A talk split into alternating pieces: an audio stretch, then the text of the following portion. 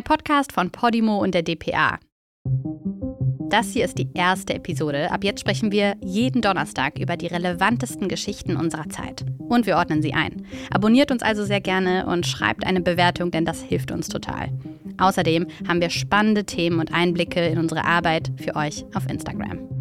Ich bin 25 Jahre alt und komme ursprünglich aus Brandenburg, aber habe vor gut 15 Monaten mich entschieden, nach Lützerath zu kommen und dort zu leben und hier mich ganz aktiv dem entgegenzustellen, was RWE macht. Aufgrund entsprechender Allgemeinverfügung des Kreises Heinsberg vom 20.12.2022 ist Ihnen der Aufenthalt und das Betreten in dem darin festgesetzten Bereich in und um die Ortslage Lützerath untersagt. Das ist ganz klar eine Zerstörung unserer Lebensgrundlagen.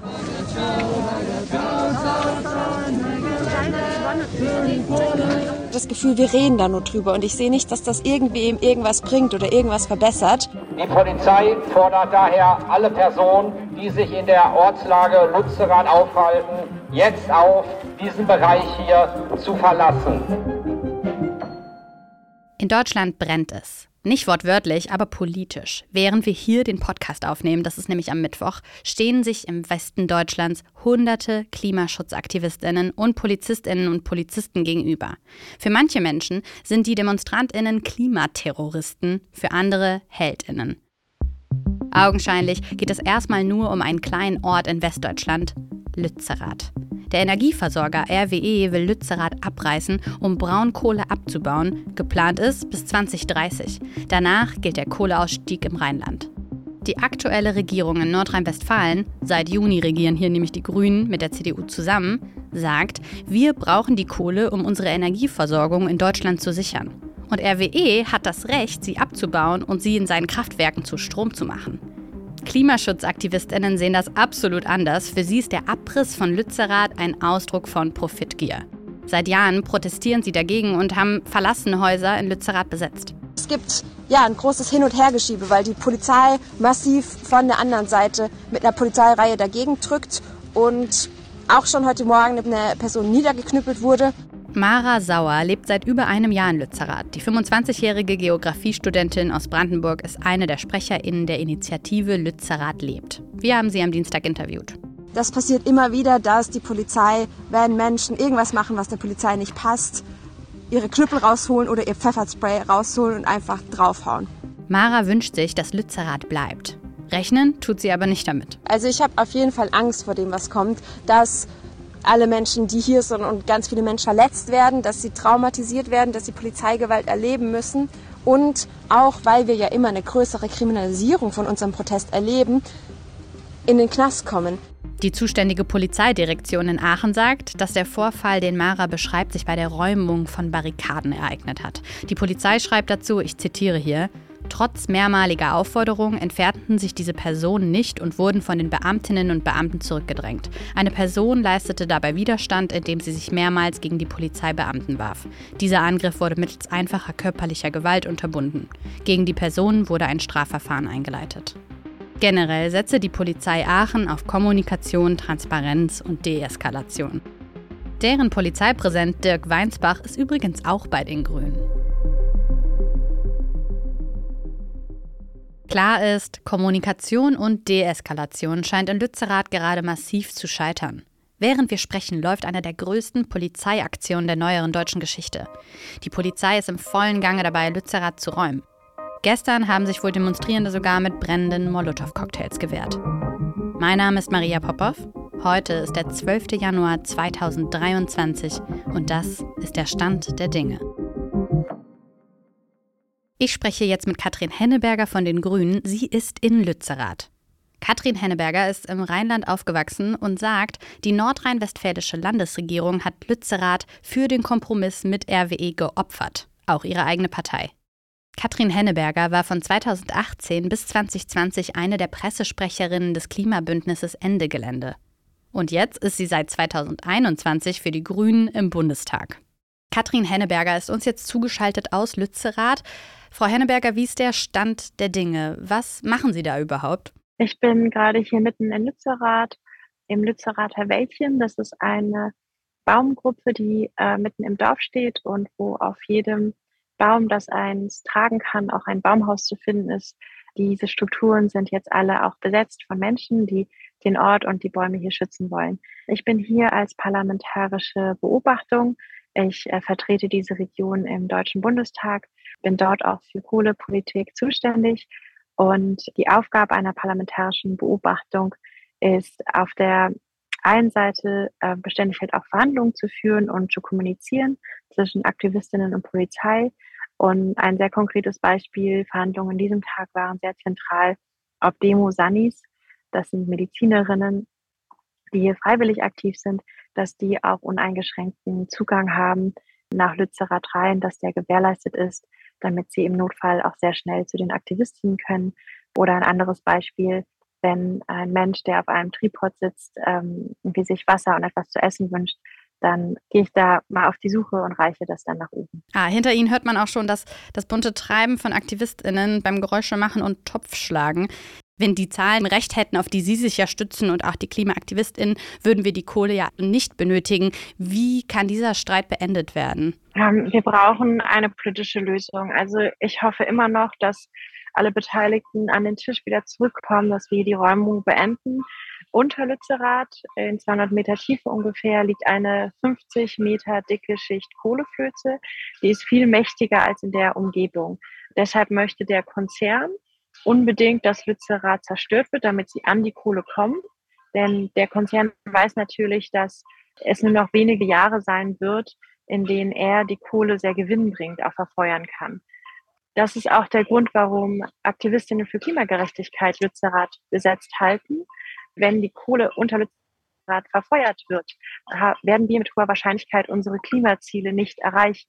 Und das ist etwas, ähm, in einer Zeit, in der die Krise bereits grausame Realität ist, nicht vertretbar. Welche Rolle spielt denn Ihrer Perspektive nach generell deutsche Braunkohle in der Klimakrise? Also hier im Rheinland haben wir mit dem Tagebau äh, Garzweiler und Hambach, auch, als auch mit dem Kohlekraftwerk Niederaußen ähm, in Weißweiler, Neurath, haben wir die CO2-intensivsten Kohlekraftwerke äh, in Deutschland, aber auch sozusagen in Europa, weshalb nennen wir manchmal hier die Region auch die CO2-Quelle Europas. Und das bedeutet, dass wir auch eine große Verantwortung haben, die Tagebaue stillzulegen, äh, so schnell wie möglich aus der Kohle auszusteigen.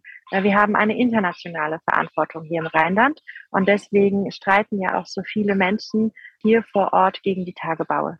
Was soll denn genau in Lützerath beschützt werden? Ist es letztendlich ein symbolischer Kampf oder wie würden Sie das einschätzen? So Lützerath ist auch ein Dorf, was sich in den letzten zwei Jahren zu einem Freiraum entwickelt hat. Hier sind sehr viele Konzerte, hier sind Kulturprogramm, Lesungen, hier gibt es eine offene Fahrradwerkstatt, es gibt eine Skaterhalle. Also Lützerath ist, es gibt ja den Hashtag, Lützerath lebt da Lützi lebt. Und da ist unglaublich viel Wahrheit hinter. Deswegen geht es halt darum, diesen Freiraum zu erhalten. Aber es geht auch gleichzeitig darum, dass wenn das Dorf nicht zerstört wird, automatisch natürlich die Kohle unter dem Dorf im Boden bleibt. Also ist es ein wahrlich sehr zentraler Ort, äh, wo jetzt der Konflikt um unsere Zukunft ausgetragen wird. Wenn ich diese Argumente, genau das, dass Lützerath als Dorf lebe, höre, denke ich immer, das würde eher den KritikerInnen in die Karten spielen, weil da ja eben niemand mehr lebt, beziehungsweise die Menschen, um die es geht, halt umgesiedelt wurden und ihre Häuser teilweise auch freiwillig ähm, verlassen haben und andere sich dann irgendwann mit dazu entschieden haben, ähm, ihre Lebensräume aufzugeben. Ist das nicht also eigentlich so ein bisschen ein Argument, das auch in diese symbolische Richtung geht, weil es eben besonders KlimaaktivistInnen sind, die diese Strukturen aufgebaut haben? Also Eckhart war ja noch bis vor kurzem hier beständig. Also Eckhard Holkamp, der Bauer, der als letztes gezwungen worden ist, sein Zuhause zu verlassen. Und er hat ja dagegen geklagt, er hat gegen seine Enteignung geklagt, weil er sein Elternhaus, sein Bauernhaus nicht verlieren wollte. Und das Gericht hat dann auf Grundlage des Bergrechts entschieden. Das Problem ist, das Bergrecht ist sehr alt und das Bergrecht kennt die Klimakrise nicht. Das Bergrecht sagt, der Markt muss mit Rohstoffen versorgt werden, Punkt parallel, ähm, also ich bin ja jetzt seit einem Jahr ungefähr im Bundestag und ähm, wir haben ein Gutachten in Auftrag gegeben mit dem Ziel, das Bergrecht zu reformieren auf eine Klimaprüfung, dass wenn äh, beispielsweise Tagebaue weitergeführt werden oder neu erschlossen werden, dass da halt auch eine Klimaprüfung passieren muss. Diese Studie, die wird jetzt auch bald fertig sein, aber da sieht man tatsächlich sozusagen die, die Absurdheit der Situation, dass wir bereits im Zeitalter der Klimakrise leben, immer noch Gesetzeslagen haben, die der nicht entsprechen und politische Versuche, genau das zu ändern, jetzt natürlich aber auch ihre Zeit brauchen. Und wir arbeiten so schnell wie können, aber beispielsweise für dieses Gerichtsverfahren sind jetzt meine Versuche, das Bergrecht zu reformieren, waren zu spät. Und deshalb, also Eckhardt ist hier nicht freiwillig fortgegangen. Er wurde gezwungen zu verkaufen. Und ich merke immer wieder, wenn ich mit ihm spreche, wie sehr ihm das auch das Herz gebrochen hat. Hm, ja, ihn hat man ja auch schon in Medien sprechen hören. Bei anderen Dorfbewohnern war das natürlich anders, was ja auch in Ordnung ist, dass alle ähm, Personen dort verschiedene Aussagen hatten und trotzdem ist das Problem ja politisch und wird deswegen auch groß äh, besprochen. Sie haben schon die Rechtsprechung angesprochen. KritikerInnen sagen ja ebenfalls genau deswegen, was wollen Sie denn da? Das Urteil sei schon gefällt und der Kompromiss wurde beschlossen. Hambach quasi gegen Lützerath und von sechs Dörfern durften dann fünf bleiben. Warum reicht das also nicht? Nicht? Also was die Klimagerechtigkeitsbewegung erreicht hat im Rheinland, äh, ich glaube, das ist immer wichtig zu sagen, ist äh, schon irrsinnig viel. Also wie, wie Sie sagen, wir haben es geschafft, den Hambacher Wald zu retten. Wir haben es jetzt geschafft und sogar ins Gesetz geschrieben, die Dörfer, die fünf Dörfer, die, die jetzt rechtlich sicher bleiben, als auch die Höfe. Und das war bis vor kurzer Zeit noch etwas was unmöglich schien. Also nach 2019 schien es unmöglich, dass wir das schaffen. Das, und da sieht man, wie wichtig das ist, dass Menschen protestieren, dass Menschen sich organisieren. Und dann kam nach sozusagen der Sternstunde der Demokratie, äh, kam der Aufschlag in die harte Realität, dass natürlich der Kohlekonzern RWE immer noch eine unglaubliche Macht hat und dass die Situationen wie, dass das Bergrecht noch keine Klimakrise kennt, ähm, dass das Gerichtsverfahren schon gelaufen ist, dass es bereits halt eine Leitentscheidung gibt und so weiter. Das war dann sozusagen halt die, die harte Realität.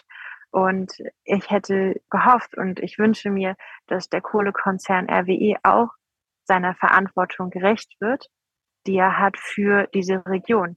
Also nicht jetzt diese Eskalation macht, nicht auf Teufel komm, Teufel komm raus, so viel Kohle wie möglich in verfeuern zu wollen, sondern ein wirkliches Interesse hat, den sozialen Frieden hier in der Region zu wahren und bereit zu sein, einen anderen Weg zu gehen. Ein Weg der Erneuerbaren, ein Weg darauf, auf die Kohle unter Lützerer zu verzichten, denn das mal ein, ein Weg der Vernunft im Angesichts der Klimakrise, aber auch im Angesichts dessen, dass jetzt sehr viele Menschen hier jetzt bei der Räumung ja wieder eine, eine Eskalation erleben. Menschen stehen Menschen gegenüber und das, genau das ähm, ist etwas, was ich nicht möchte. Wie realistisch ist denn da diese Verhandlung, die Sie ansprechen? Weil, weil Sie auch gerade den Koalitionsvertrag ansprechen.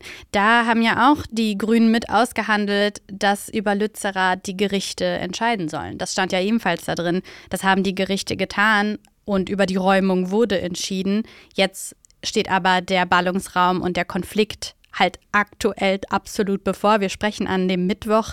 Ähm, ihr da draußen hört es vermutlich an einem Donnerstag oder danach. Wie schätzen Sie jetzt diese Lage ein? Die aktuellen Eilanträge wurden auch abgelehnt. Also was soll jetzt kommen? Was ich jetzt hier vor Ort vor Lützerath hoffe, ist, dass ähm, es immer noch ein, ein Innehalten gibt, ein Zusammenkommen, dass wir nach einer politischen Lösung suchen, weil die Wahrscheinlichkeit, dass die Kohle unter Lützerath verfeuert wird, ist relativ gering.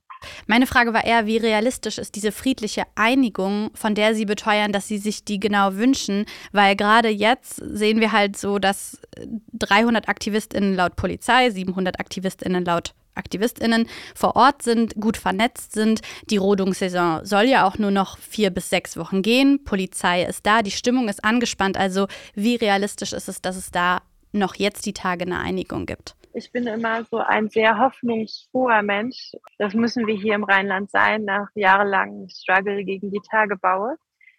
Ich bin sehr oft zu hoffnungsvoll. Aber meine Erfahrung ist, ich meine, wir haben ja so große Siege schon erringen können im Rheinland. Deswegen will ich nicht aufgeben zu hoffen. Was wünschen Sie sich jetzt für die nächsten Tage? Äh, für die nächsten Tage weil natürlich, dass die Räumung aufhört, dass keine Menschen verletzt werden und dass wir einen ehrlichen Diskurs haben, auch über die Dringlichkeit der Klimakrise und wie wir ähm, handeln müssen, damit wir es schaffen, unsere Klimaziele wirklich einzuhalten und voranzugehen als Industrienation im, äh, im Versuch, unsere Wirtschaft und unsere Gesellschaft ähm, wirklich klimagerecht zu transformieren. Welches Verhalten wünschen Sie sich von der Polizei? Ehrliche Kommunikation und dass sie sich an ihr Wort hält. Und welches von der Seite der Protestierenden? Dass sie gut auf sich aufpassen, ja, und auf, aufeinander aufpassen. Ich komme so ein bisschen zum Schluss, wenn ich eben nochmal auf das angesprochene anderthalb Grad Ziel nachdenke. Die Klimakrise ist da, das ist uns allen bewusst. Wir sind von diesem Ziel der anderthalb Grad weit entfernt und gleichzeitig gibt es eben Verträge, Gerichtsurteile, über die sich die Grünen in der Regierung nicht hinwegsetzen können. Wie kommen wir da raus? Aber wie kommt auch Ihre Partei daraus? Und manchmal habe ich das Gefühl, dass ähm, wirklich die Dringlichkeit der Klimakrise und was das real in unserem politischen Ver äh, Entscheidung bedeutet, dass das immer noch nicht richtig angekommen ist, dann, wenn es darum geht, auch wirklich harte Entscheidungen zu treffen. Ähm, ein, eine große Errungenschaft in diesem Jahr äh, war, dass wir es geschafft haben, jetzt, dass Deutschland aus dem Energiechartervertrag austritt. Das ist ein internationales Investitionsschutzabkommen, auf dessen Grundlage RWE beispielsweise die Niederlande versucht hat zu verklagen, als die Niederlande gesagt hat, wir steigen jetzt 2030 aus der Kohle aus. Also wir müssen im Bundestag die Rahmenbedingungen so verändern, dass es möglich ist, auch wirklich Klimaschutzmaßnahmen umzusetzen, ohne beispielsweise, äh, dass es die Möglichkeit gibt, dass äh, große Konzerne dann Staaten verklagen können, weil sie Klimaschutzmaßnahmen umsetzen. So, also wir müssen die Rahmenbedingungen in allen Bereichen ändern. Gerade so eine Situation natürlich wie jetzt im Land NRW, wo die Grünen selber mit eben Teil der Regierung sind, hat natürlich auch gerade dafür gesorgt, dass AktivistInnen, die zum Beispiel selber für Fridays for Future auf die Straße gehen, das Vertrauen in die Grünen verloren haben. Können Sie das auch nachvollziehen? Das bereitet mir sehr, sehr viel Sorge. Und das war, ist auch ganz ehrlich auch einer der Gründe, äh, die ich in den letzten Wochen auch nochmal sehr klar aufgeführt habe, dass Menschen sich darauf verlassen, äh, dass, dass wir gewählt worden sind, dass Menschen sich darauf verlassen, dass wir bis an unsere Grenzen gehend halt streiten dafür. Denn beispielsweise bei Fridays for Future, viele, die da aktiv sind, ähm, sind teilweise noch gar nicht alt genug, um zu wählen. Ähm, und auch die müssen wir mitdenken. Äh, deswegen, mir macht das gerade sehr, sehr große Sorgen. Und äh, das ist auch einer der Gründe, warum ich sehr viele Gespräche führen, weil genau das möchte ich nicht, dass junge Menschen demotiviert sind, weil wir brauchen jeden einzelnen Menschen, besonders auch junge Menschen, die sich engagieren und die dann auch ihre Wirkmächtigkeit spüren, weil sie haben ja schon unglaublich viel erreicht in den letzten Jahren und in den nächsten Jahren, wo es einfach zentral wichtig ist, dass wir wirklich die Wende schaffen in allen Sektoren, ist es auch so unglaublich wichtig, dass wir eine lebendige Zivilgesellschaft haben. Total. Und eine Zeit wie jetzt, in der so viele junge Menschen politisch interessiert sind, sich mit Themen beschäftigen, pro, contra, Gefühle und Argumente finden, ist ja auch total wichtig, um die auch mit im Diskurs mitzunehmen. Aber ich finde es auch immer selber als Journalistin interessant zu sehen, dass das Interesse ja da ist. Die Welt, Deutschland schaut auf jeden Fall gerade auf Lützerath. Vielen Dank für euer Interesse und, und bis bald bestimmt. Auch wenn das ein total zentrales Thema ist, Lützerath, gehen wir jetzt mal zu bisschen leichteren Themen über, nämlich nach London. Seit Tagen überschlagen sich die Meldungen zu den Memoiren von Prince Harry. Und selbst als eine Person so wie ich, die sich so gar nicht für die Royals interessiert, kam man einfach nicht dran vorbei und erhielt intime Details aus Harrys Leben, die man, hm, to be honest, vielleicht auch lieber nicht gewusst hätte. Nachdem vorab schon etliche Details bekannt wurden, erschien am Dienstag dann endlich offiziell die Autobiografie Spare. Harry teilt in seiner Autobiografie deutlich härter gegen seine Familie aus als in der Netflix-Doku-Serie Harry and Meghan. Und nun dürfte der Familienfrieden endgültig in die Brüche gehen. Der Palast kommentierte all das zunächst nicht. Ob das Königshaus seine Devise Never Complain, Never Explain aufrechterhalten wird, darüber spreche ich jetzt mit unserem DPA-Korrespondenten Philipp Detlefs in London. Hallo Philipp. Hallo Maria. Jetzt frage ich mich gerade bei so manchen intimen Details, die mir schon aufgefallen sind, die ich selber schon gesehen habe und über die natürlich jetzt auch die ganze Welt spricht oder sprechen wird, sind das denn Details, die wirklich die ganze Welt wissen muss? Was meinst du? Ja, das ist eine gute Frage. Da gab es ja einige Fremdschämen-Momente. Ich würde sagen, nein, das muss nicht die ganze Welt wissen, aber Harry fand es offenbar wichtig, dass in seinem Buch alles drin steht, was ihn ausmacht und was er erlebt hat, um so ein rundes Bild von sich zu zeichnen, zumindest nach seiner Ansicht. Aber ob er sich damit einen Gefallen getan hat, das lassen wir mal offen. Es passt für viele einfach nicht zusammen, dass er sich einerseits darüber beschwert, dass seine Familie Dinge ausplaudert und dann selbst genau diese privaten, persönlichen Dinge in seinem Buch öffentlich macht. Er hat Großbritannien verlassen, weil er sagt, auch um vor der Presse zu fliehen. Und dann tut er wiederum alles, um im Mittelpunkt der Aufmerksamkeit zu stehen. Das ist das, was für viele Briten hier nicht zusammenpasst, sowohl die Presse als auch die Bürgerinnen und Bürger. Ein BBC-Reporter hat das ganz witzig zusammengefasst. Er hat gesagt, das Buch wirkt wie eine lange, betrunken geschriebene Textnachricht. Komm, Philipp, hau raus. Alle wollen es wissen. Was sind das denn für Details, über die sich jetzt die Welt wundert? ja, er hat zum Beispiel erzählt von seinem ersten Mal, dass hinter einem belebten Pub mit einer deutlich älteren Frau stattfand. Daraufhin begannen hier gleich die Spekulationen und witzigerweise hat sich Schauspielerin Elizabeth Hurley gemeldet und gesagt, ich war es nicht. Da haben sich einige gefragt, wieso meldet sie sich sofort? Aber gut, das ist, das ist die Boulevardpresse. Wer sich jetzt noch nicht geäußert hat, ist ja das Königshaus selbst. Erwartest du da noch ein Statement von einem der Windsors? Also es gibt ja sehr selten überhaupt eine öffentliche Stellungnahme zu solchen Dingen. Never complain, never explain lautet ja eigentlich das Mantra im Königshaus. Niemals beschweren, niemals erklären. Und je länger das jetzt dauert, desto mehr glaube ich, dass da auch nichts mehr kommen wird. Man sieht, dass die Popularität von Harry und Meghan leidet, aber nicht unbedingt die vom Palast. Die können das jetzt, glaube ich, einfach mal aussitzen. Und von daher, ich rechne jetzt erstmal nicht damit. Harry schreibt ja auch über die Zeiten im Auslandseinsatz. Bringt sich Harry oder seine Familie mit dem Hinweis auf die 25 erschossenen Taliban in Gefahr? Was meinst du? Ja, ich glaube, das war ein großer Fehltritt in mehrfacher Hinsicht. Er verstößt einmal gegen den Grundsatz unter Soldaten, sowas auszuplaudern und er liefert den Taliban damit Futter für Propaganda und eben womöglich auch für irgendwelche Anschläge oder andere Ideen. Und wenn man bedenkt, dass er ständig davon spricht, dass er seine Familie beschützen will, dann leuchtet das nicht so wirklich ein. Das sind provokante Aussagen und in meinen Augen grob fahrlässig. Dann komme ich auch direkt zu meiner wichtigsten und brennendsten Frage. Warum macht Harry das Ganze dann überhaupt? Warum hat er das geschrieben? Ging es ihm da ums Geld? Also äh, seine Erklärung ist ja, dass 38 Jahre lang seine Geschichte immer von anderen erzählt wurde und dabei verdreht und verzerrt wurde. Er sagt, Familienmitglieder hätten sich mit der Presse eingelassen, hätten Informationen weitergegeben und gefährliche Lügen verbreitet. Und damit will er jetzt einfach mal aufräumen. Er sagt, es ist an der Zeit, dass er seine Geschichte erzählt, dass die gesamte Wahrheit auf den Tisch kommt, zumindest aus seiner Sicht. Aber man darf auch nicht vergessen, er hat dafür Berichten zufolge 20 Millionen Euro kassiert, auch wenn er einen Teil davon spenden will. Das ist eine Menge Geld. Was denkst du, wird sich die Familie irgendwann noch versöhnen? Ja, das kann man sich natürlich nach diesen Tagen jetzt, diesen wilden Tagen und den Interviews, die er auch gegeben hat, sehr schwer vorstellen.